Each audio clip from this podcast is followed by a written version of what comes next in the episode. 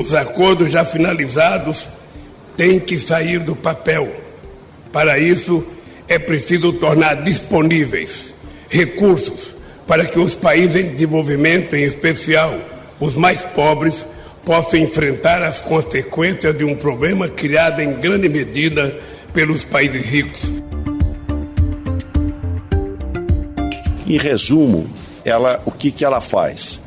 Ela retira do teto o Bolsa Família. O Bolsa Família, os 600 reais e os 150 reais por criança com menos de 6 anos de idade.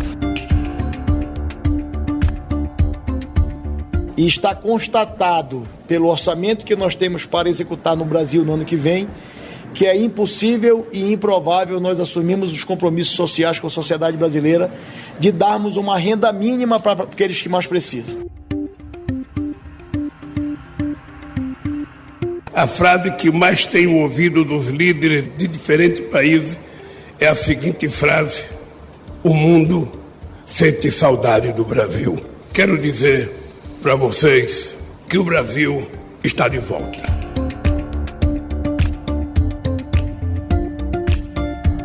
Ao som de O Brasil Voltou, Lula foi recebido na COP27, evento sobre mudanças climáticas no Egito. Em seu discurso, Lula propôs uma aliança global para combater a fome pelo mundo. Mas não parou por aí. Petista cobrou duramente países ricos para o cumprimento da promessa de recursos para o enfrentamento dos efeitos das mudanças climáticas nos países mais pobres.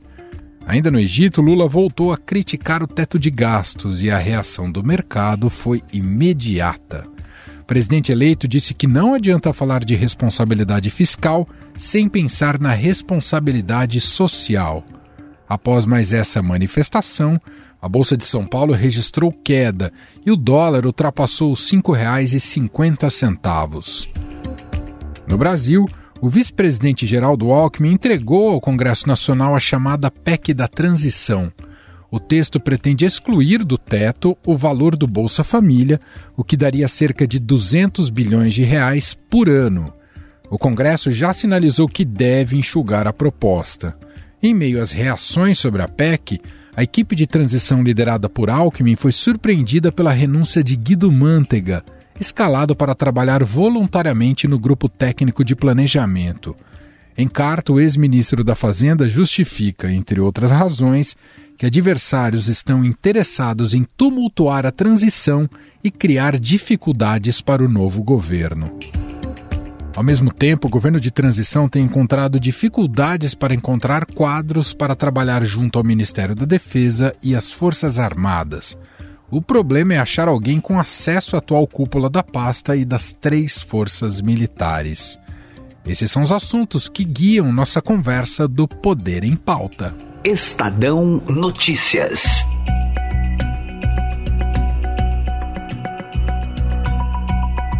Momento da conexão com os nossos repórteres do Poder em Pauta. Vou cumprimentar primeiramente Felipe Frazão, que praticamente se mudou para o Centro Cultural Banco do Brasil, ali em Brasília, de onde ele acompanha todos os trabalhos da equipe de transição do governo eleito do Lula. E aí, Frazão, como é que é passar as noites e dias aí no Centro Cultural Banco do Brasil? Tudo bem? Tudo bem, Manuel? Tudo bem? Eh, Bia, tudo bem? Ouvintes, é interessante, Manuel. Começam com dias quentes, terminam com dias frios e chuvosos aqui em Brasília nessa época do ano e com muita movimentação, mas é muita movimentação mesmo, afinal, estamos chegando aí a quase 300 pessoas já nomeadas efetivamente participando da transição de 31 áreas do governo eleito de Luiz Inácio Lula da Silva. É isso, a gente vai tratar bastante sobre esse tema no episódio de hoje. Como o Felipe já até cumprimentou, hoje temos aqui formando o time do Poder em Pauta a repórter de política do Estadão, aqui em São Paulo. Beatriz Bula está com a gente, fazia tempo que ela não participava aqui do Poder em Pauta. Oi, Bia, seja muito bem-vinda, tudo bem? Oi, Emanuel, oi, Frazão, obrigada pelo convite para estar tá aqui, sempre uma honra. E, Frazão, se está corrido aí, se está puxado até agora, imagina só quando mais uma pessoa se mudar para Brasília e está perto de acontecer, hein? que é justamente o presidente eleito Luiz Inácio Lula da Silva. Dizem que na volta da COP ele já pode fazer as malas e começar a passar mais tempo em Brasília do que em São Paulo. Aí sim você não vai sair do CCBB. Por falar nele, então já vou partir daí, né? O, o, o vice-presidente eleito está muito está ah, coordenando a equipe de transição, né, feito suas, fazendo suas coletivas diárias ou as várias coletivas ao longo de um mesmo dia. E o grande assunto do momento, que tem tido mais repercussão, é a construção, a tentativa de construção de uma PEC da transição, que foi entregue, né, um texto, uma minuto ali para o Congresso Nacional. Isso vem mexendo diretamente com os humores do mercado. Aliás, humores que o próprio presidente eleito Lula teima em provocar, né? Não sei se tem uma estratégia por trás disso, mas Lula segue insistindo no falso dilema entre responsabilidade fiscal e responsabilidade social.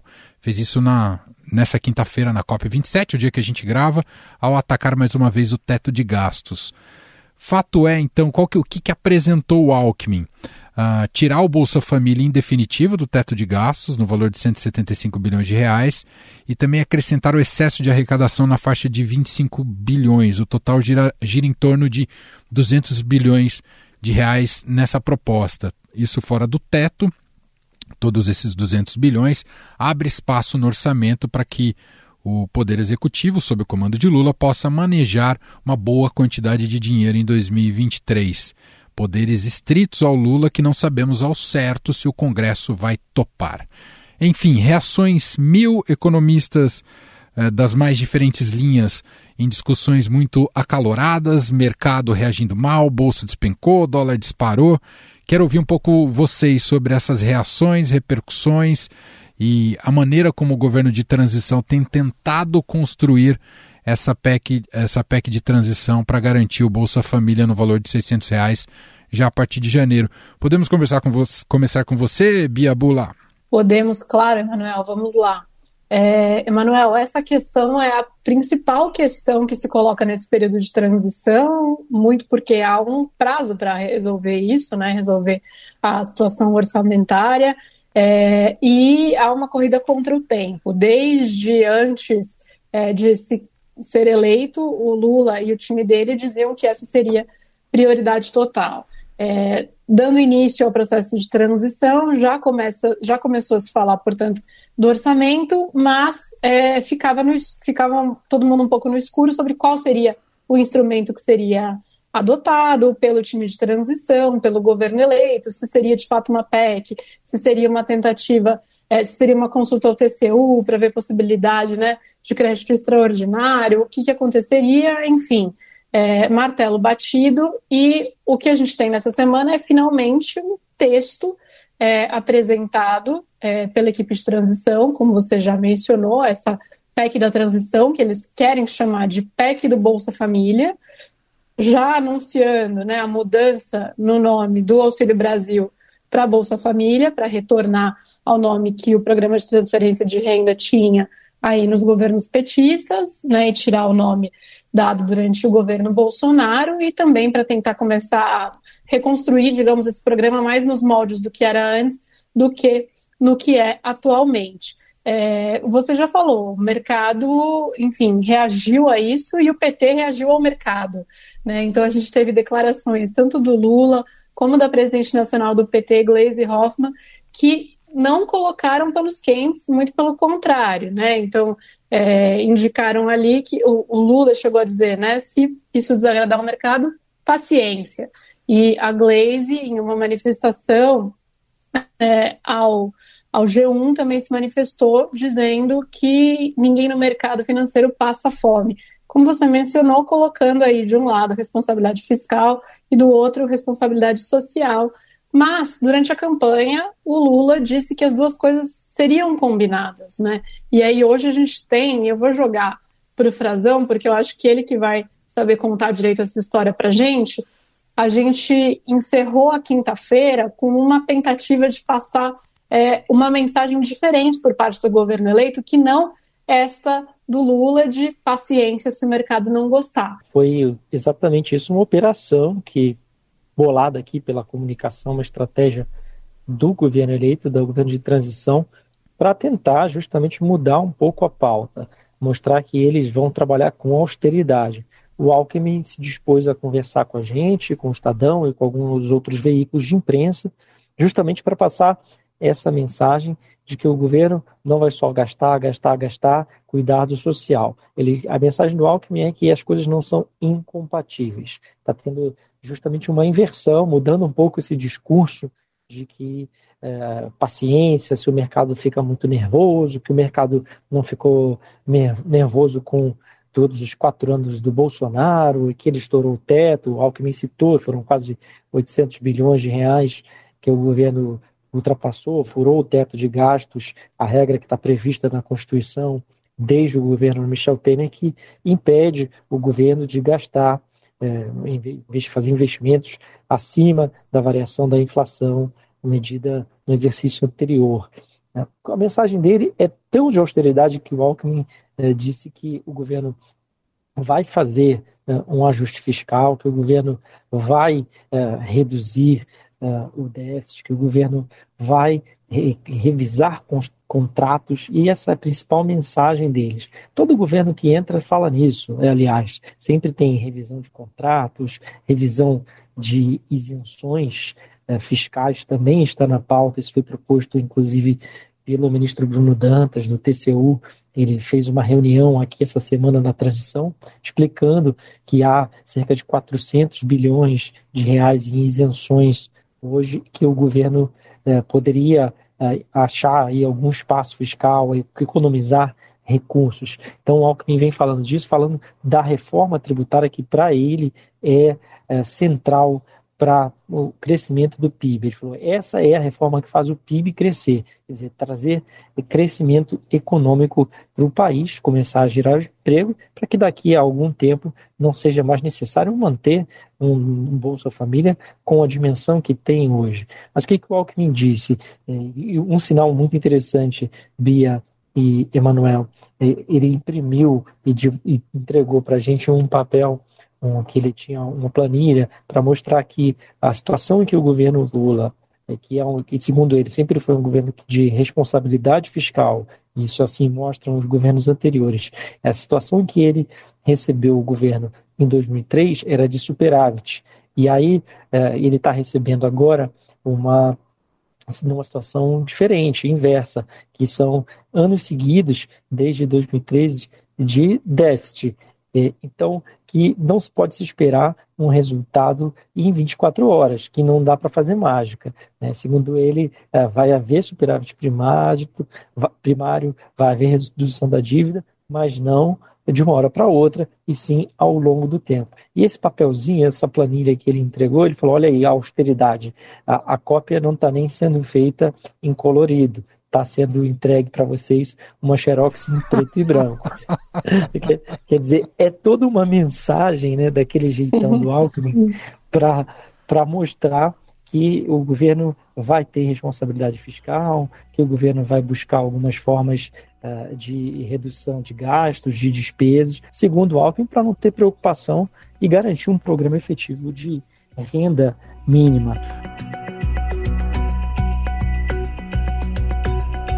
A gente vem falando bastante aqui sobre mercado. Essa é uma notícia que surpreende por um, por um aspecto, porque vinha sendo uma figura valorizada ali no entorno petista, mas eu quero te ouvir sobre isso, Bia. Mas por outro lado, surpreende nesse sentido, mas por outro lado, é uma notícia que acalma o mercado. O ex-ministro Guido Mantega pediu para deixar a equipe de transição do governo Lula. Ele tinha topado entrar de forma voluntária, até porque não podia de forma oficial uh, e faria parte ali do grupo técnico de orçamento, planejamento e gestão. E fez uma carta ao líder da transição, ao vice-presidente eleito Geraldo Alckmin, e ele ali ataca também adversários que estariam atuando para desestabilizar esse governo de transição. Fato é que a pressão sempre foi muito grande sobre o Manteiga, dado, tem relação com esse nosso primeiro tema econômico, dado o passado da gestão dele, principalmente ao longo do governo Dilma Rousseff. Isso era algo que deixava o mercado bem nervoso, né, Bia? Emanuel, durante a campanha, você vai se lembrar quantas vezes a gente mencionou na Eldorado é, e escreveu no jornal também sobre os encontros do Lula é, com empresários, né, que começaram de uma maneira tímida, mais reservada, para grupos pequenos, e foram depois se tornando quase institucionais e, de fato, muito mais amplos.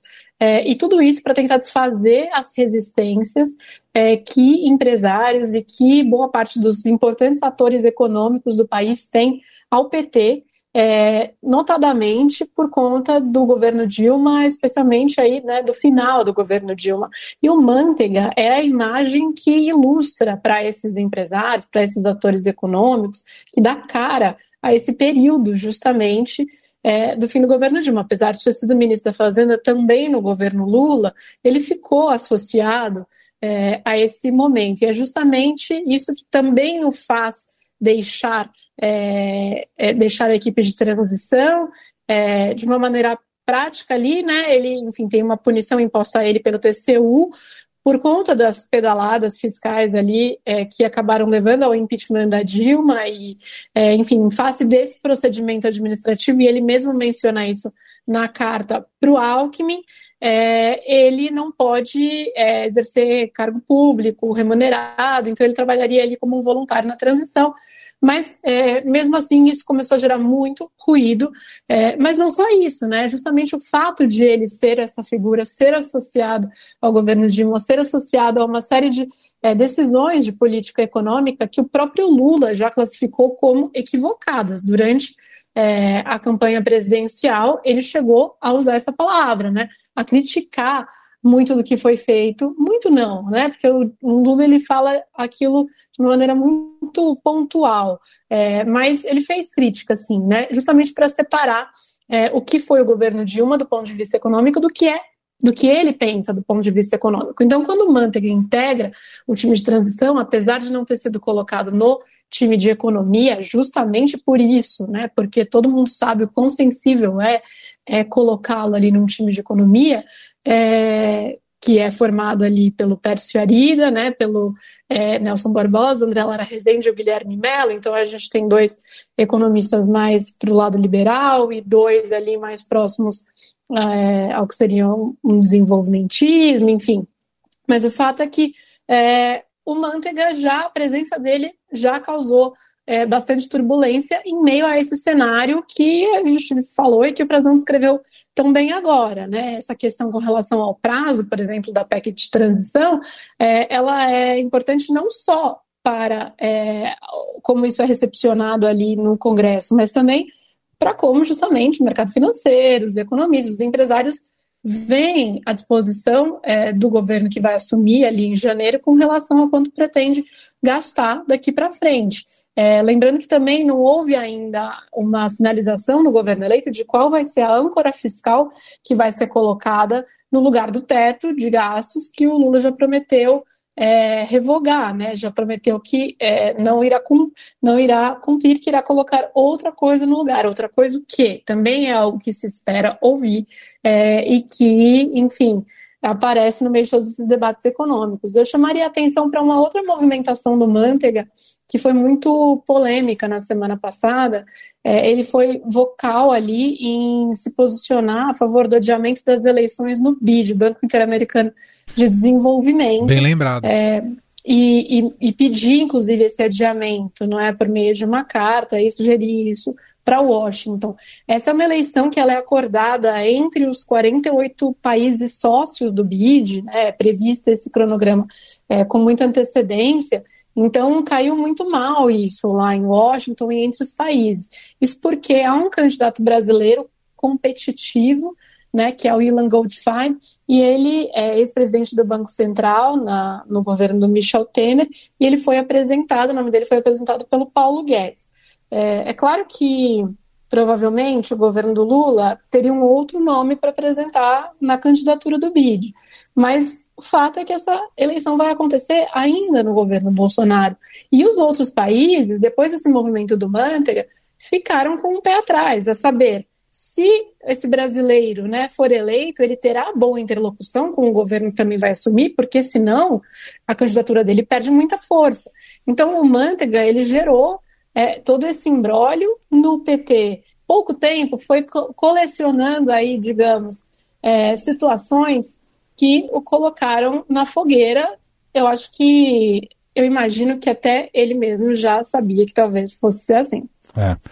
Curiosamente, nesse dia dessa carta do Manteiga, eu estava gravando uma entrevista com ex-embaixador Rubens Barbosa. Ele estava muito contrariado e nervoso com essa intervenção do Manteiga. Fez críticas fortíssimas em off, né? Não foi. Uh, mas até me surpreendeu que é um cara uh, muito polido, né? O Rubens Barbosa. Eu falei, uau, viu? o Rubens é, realmente fora de si com aquela maneira como o Manteiga estava agindo.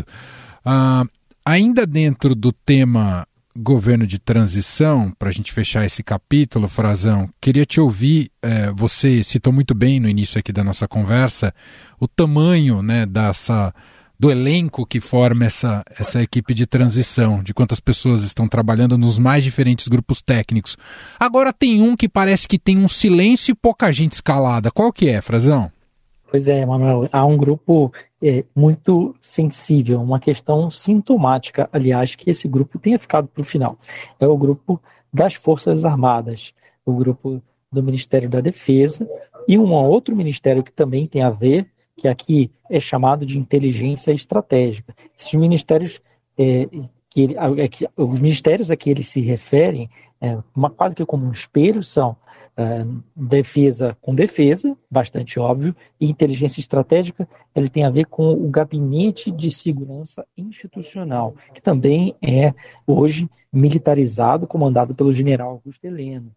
Quem está ligado a esse gabinete que funciona no Palácio do Planalto, a Agência Brasileira de Inteligência, a BIM. Ou seja, são informações muito sensíveis, são ministérios que eles estão tratando com muita delicadeza, com muito tato dentro do PT, sobretudo porque o partido não tem uma formação de quadros nessa área de defesa, não tem é, uma grande acesso e entrada na área de defesa e entre os militares que também estão à frente da segurança institucional, da inteligência. Porque o que, que ocorre? Desde a campanha, Emanuel e Bia, o Lula tentou por diversas pessoas abrir portas com as forças, com as forças armadas, tentou acessar os militares, mas isso sempre foi feito quase que individualmente por algumas pessoas escaladas e nunca avançou a ponto de ter uma pacificação da situação. O Lula sabe que é um sentimento majoritário o conservadorismo das Forças Armadas, dos militares das reservas, eles uh, expressam isso. Há uma grande rejeição ao Lula, majoritariamente. Isso já foi uh, bastante evidenciado em notas públicas dos comandantes, principalmente do comandante, uh, antigo comandante do Exército, o general Eduardo Vilas Boas, que voltou né, voltou agora às vésperas do segundo turno e continua publicando uh, sobre a defesa, sobre a situação do país. Ele hoje é um general da reserva, mas que até constrange, cria um certo embaraço aos atuais comandantes, principalmente comandante do Exército, Marco Antônio Ferreira Gomes, que optou até uma nota conjunta que eles divulgaram nas últimas semanas para falar sobre os protestos que se avolumaram na porta dos quartéis pelo Brasil, ele não havia falado nada. Ele tinha determinado silêncio aos generais do alto comando do Exército. Queriam se distanciar de questões políticas e eleitorais e, diga-se de passagem, não questionam o resultado da eleição, como faz o general Vilas Boas. Diante desse quadro, Emanuel, a situação do Lula é a seguinte: eles não querem criar nenhum tipo de embaraço com as Forças Armadas. Lula tem sido aconselhado a nomear os generais mais antigos para comandar as Forças Armadas, Exército, Marinha e Aeronáutica, não dando brecha para uh, aposentar o alto comando, que poderia ser visto como uma afronta né, com os generais que atuaram, estavam à frente né, das forças agora nos cargos-chave durante o governo Bolsonaro. Ele vai fazer a troca, é normal, natural que isso ocorra, é esperado, sobretudo, porque os generais também passam, chegam a um, um limite, né? Os oficiais generais têm um tempo limite de atuação no último posto da carreira, mas ele deve colocar um civil na defesa, isso é uma questão já pacificada e não é exatamente um problema para os militares, mas a construção e o acesso à, à preparação do plano de defesa e da política de defesa que o Lula vai implementar é que está em questão agora. Tanto é que eles não conseguiram ainda nem chegar ao formato do grupo de trabalho. Já há quem pregue que esses dois grupos sejam é, fundidos, se tornem um só. E há quem ache que não seria o caso, daria para manter em separado, o que está prevalecendo até agora, até porque são informações muito delicadas e sensíveis e sobre as quais recai sigilo, Emanuel e Bia, o que se trata na ABIN e no GSI. São informações de Estado, um assessoramento direto ao presidente da República e talvez elas sejam um pouco úteis agora nesse momento da transição. Mas já na defesa, não. A defesa tem uma preparação, tem questões orçamentárias também, tem uma, um envolvimento em programas eh, estratégicos, em treinamento pessoal. Eh, são várias questões que o Lula precisa tomar pé, porque houve muitas mudanças desde que ele saiu do governo, desde que a própria presidente Dilma Rousseff, a última governante do PT, deixou o Palácio do Planalto. Uhum. A questão é tão delicada, há um nó tão grande, que o, só quando o Lula chegar no Brasil é que ele vai arbitrar isso. É o que tem dito, é o que eu consegui apurar com pelo menos três fontes que estão diretamente ligadas a essa área aqui na transição. Bom, já que você falou na agenda internacional do Lula, isso é um bom gancho para a gente entrar outro assunto importante da semana. Eu vi aqui a avaliação da Beatriz Bula sobre a presença do Lula na COP27 no Egito, Conferência do Clima, que termina nessa sexta-feira. Havia uma grande expectativa como é que poderia ser essa participação do Lula, o seu discurso, em face do que foram os quatro anos do governo Bolsonaro em relação a essa agenda e também em relação ao isolamento que ele levou o Brasil. Ah, e aí, Bia, o que, que você pode dizer para a gente? O Lula consegue retomar algum protagonismo para o Brasil ah, no plano internacional, especialmente nessa área ambiental? Emanuel, antes da gente entrar nesse ambiental, se eu puder fazer só duas notinhas de rodapé sobre a história dos militares, por favor, que eu acho que va vale a pena aqui. A primeira é um dos nomes que é cotado, e acho que o Frazão até escreveu isso no jornal já, é, para o Ministério da Defesa seria do ministro Supremo Ricardo Lewandowski.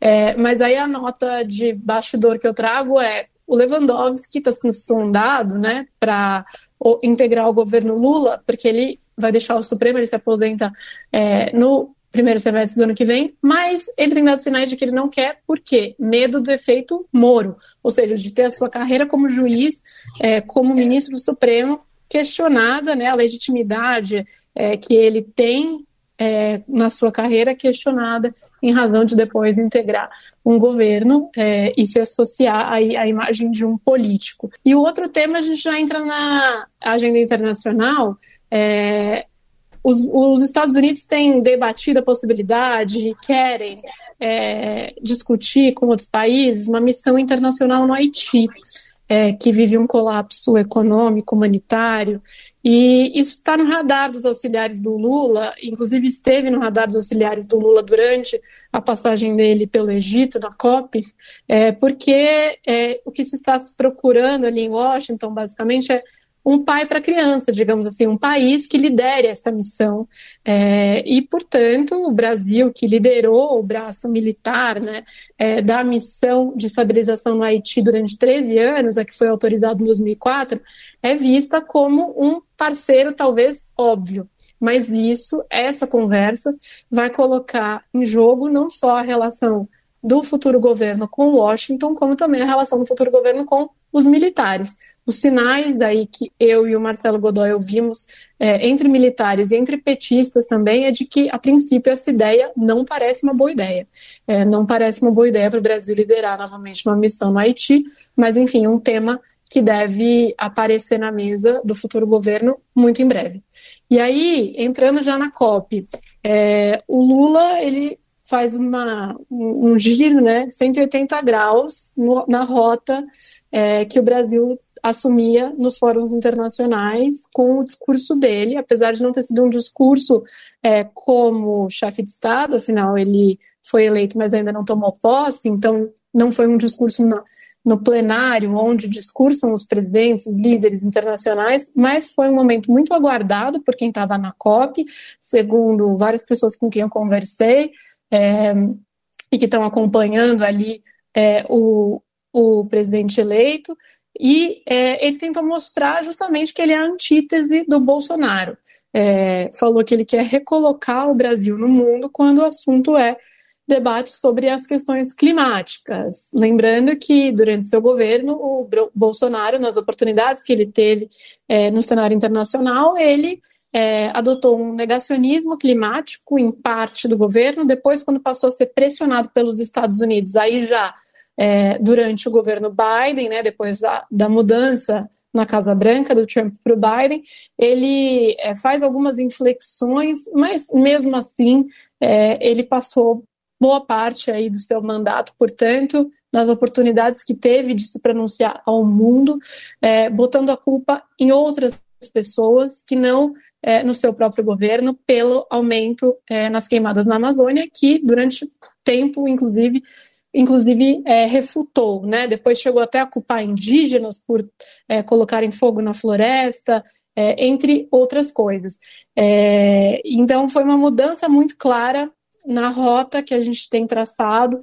É, ele, por exemplo, o Lula é, colocou os indígenas e as comunidades locais como protagonistas, como atores desse processo de preservação e de discussão de como extrair o que há de melhor nessa região da Amazônia, ou seja, eu, o que os petistas têm falado é que não se trata de fazer um santuário, mas sim de é, explorar, inclusive, economicamente, mas se falando em tecnologia, em produção de medicamentos, e entender o que é, esses biomas todos têm de bom é, e que a gente pode usufruir e usar, é, mas sem destruir, né, preservando, portanto, e com uma agenda comprometida é, com a agenda ambiental. Mas não foi só isso que o Lula falou, não foi só sobre a questão climática também.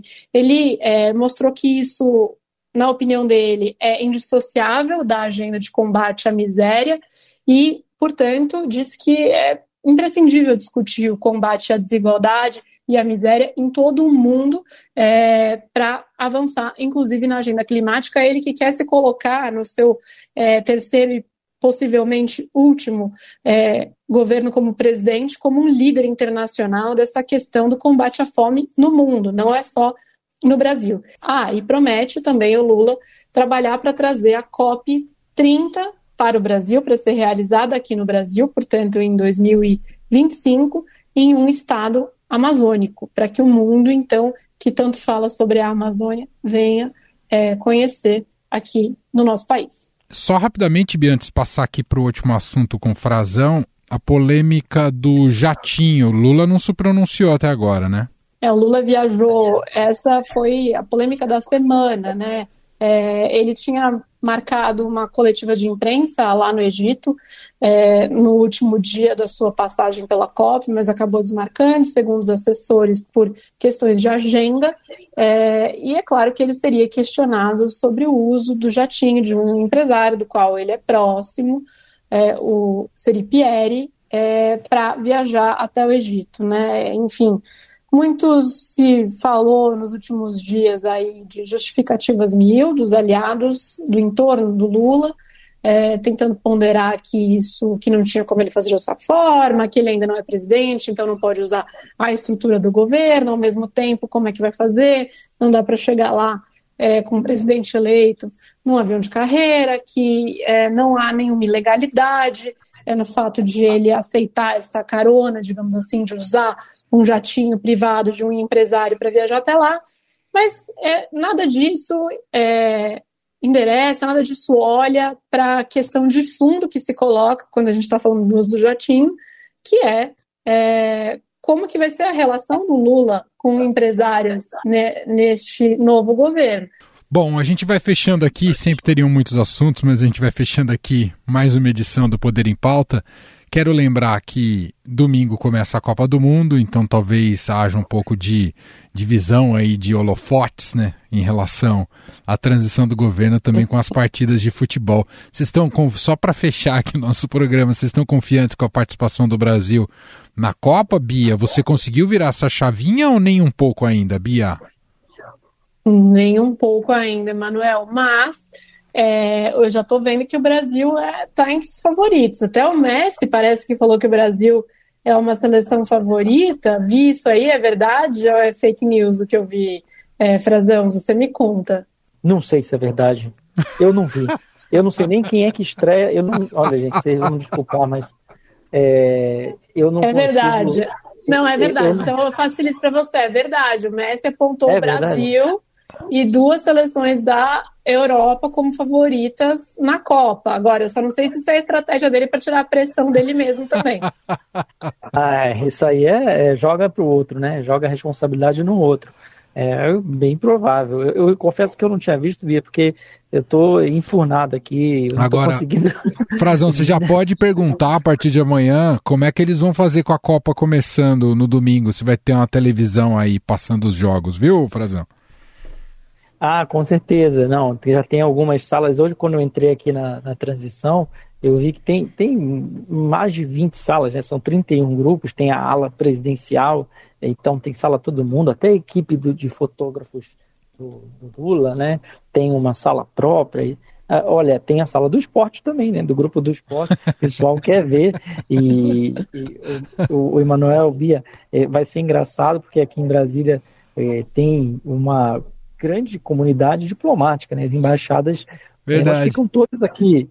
É, a maioria dos países da América, que tem representantes na América Latina, uma boa parte deles aqui na América do Sul, eles residem aqui no Brasil, muitas vezes respondem até é, por outros países, mas ficam aqui em Brasília. E aí tem jogos, né? Na, o pessoal vai assistir os jogos com a torcida para cada país na Copa. Mas eu acho que vai ser difícil da gente acompanhar qualquer coisa. Eu não consegui nem descobrir ainda contra quem o Brasil vai estrear. Eu só sei que. Isso eu também quando, não sei, confesso. Quando, quando o Gabigol não foi para a Copa, eu já, eu já me desacreditei aí com. com vai ser contra, vai ser contra a Sérvia, viu, Frazão? Não sei se tem a embaixada da Sérvia aí, mas aí depois você procura. Sim, sim. Mas quem deve saber tudo isso é a Janja, porque ela adora futebol. Ela falou na entrevista para o Fantástico que ela e o Lula assistem futebol em casa assim no fim de semana, independentemente de quem está jogando. Tem um joguinho na TV, eles assistem. Então eu acho que a transição vai parar para assistir futebol. Algo me diz que sim, Fradão. Tenho é. fé. Ah, com certeza. A sala que a gente usou hoje lá de reuniões do gabinete presidencial aqui na, na transição tem uma televisão já, já já está devidamente instalada e com caixas de som do lado. A grande questão é se vão vestir a camisa amarela para assistir a seleção. Mas aí o Frazão contar pra gente na semana que vem, porque o jogo é na quinta-feira. Vamos ver se a predominância da camisa azul da seleção brasileira ou da camisa amarela. Frazão, meu caro, bom trabalho por aí, um abraço e até semana que vem. Obrigado vocês, Emanuel Bia. Sempre um prazer conversar com vocês e com os nossos fiéis ouvintes. Tchau, tchau. E agradeço a participação incrível de Beatriz Bula aqui no Poder em Pauta. Obrigado, Bia. Muito obrigada. Pode me chamar sempre que eu volto. Estadão Notícias.